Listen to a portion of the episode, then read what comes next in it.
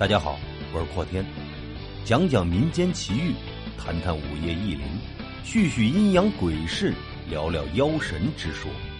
欢迎收听由阔天为您带来的短小鬼故事。井里的骷髅，也不知道是不是得罪了老天爷，这两年村子里的收成很不好，尤其是今年。竟然灾祸不断，颗粒无收。没有办法，张三只能带着妻子秀琴和刚满七岁的儿子小峰离开了村庄，准备到别的地方去谋生路。当家的，眼看太阳快落山了，这地方前不着村后不着店的，咱晚上在哪儿过夜呀？秀琴抱着小峰问道：“张三向四周望了一会儿，忽然注意到前方不远的地方，隐隐看见不远处有类似于房子的建筑，不由得心中一喜，对秀琴说道：‘你看前面，那那是房子吗？’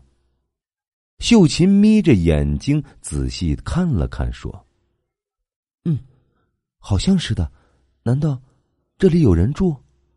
管他呢，就算是没人住的空房子也行，只要能让咱们暂时安身就好了。于是，一家三口向着那房子奔了过去。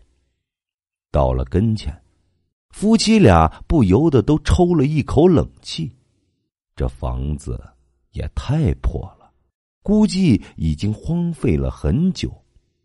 当家的。这房子，看着这破房子，秀琴感到有些毛骨悚然。张三叉着腰，叹了口气说：“唉，破是破了点可是总比没有的好吧？简单收拾一下，今晚咱就住这里吧。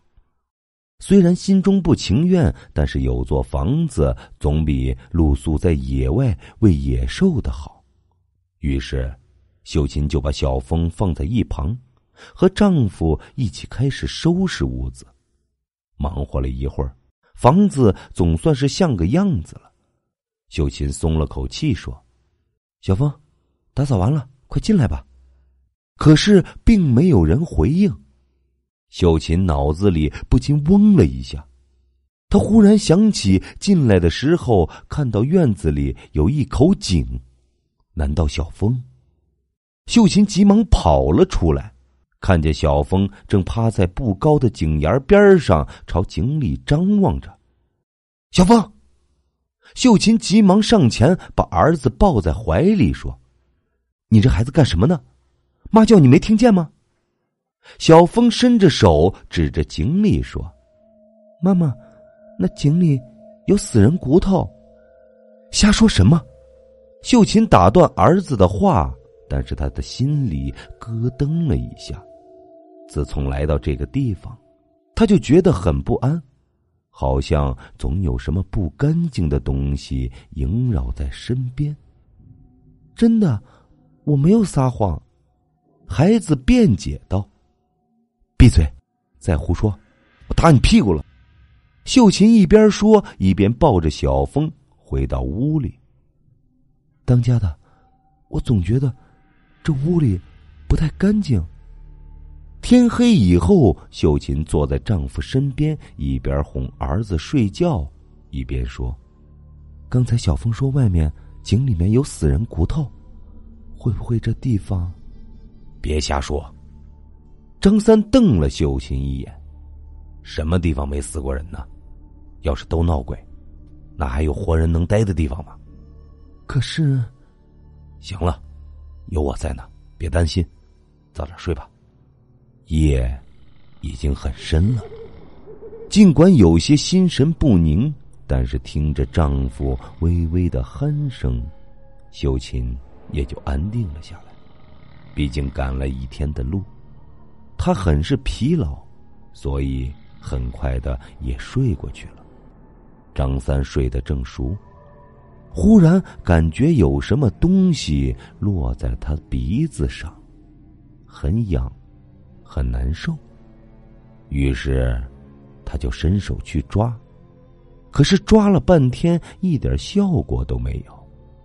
张三被弄得心烦意乱，一咕噜爬了起来，想看看究竟是什么东西滴在了自己的脸上。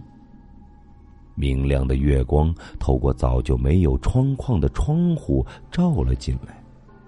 张三看到，自己刚才躺的地方空荡荡的，什么都没有啊。嗯，当家的，你干什么呢？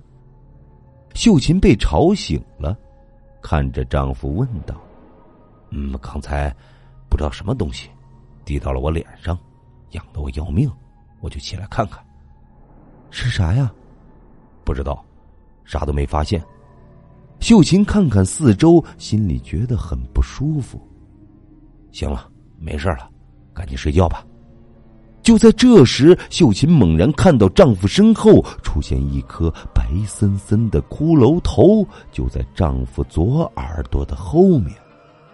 差一点点，那闪着寒光的牙齿就咬到丈夫的耳朵了。秀琴一声尖叫，身子瘫在土炕上。咋的了？张三问道。你，你身后有个骷髅。秀琴指着丈夫的左耳边说道：“张三转过头去看，可就在那一瞬间，那个骷髅头却忽然消失了。啥都没有啊！你看错了吧？这大晚上的，你可别瞎说啊！刚才真真的，我看你是不是太累了？赶紧休息吧。”缩在丈夫的怀抱里，可秀琴还是觉得不安，所以根本就睡不安稳。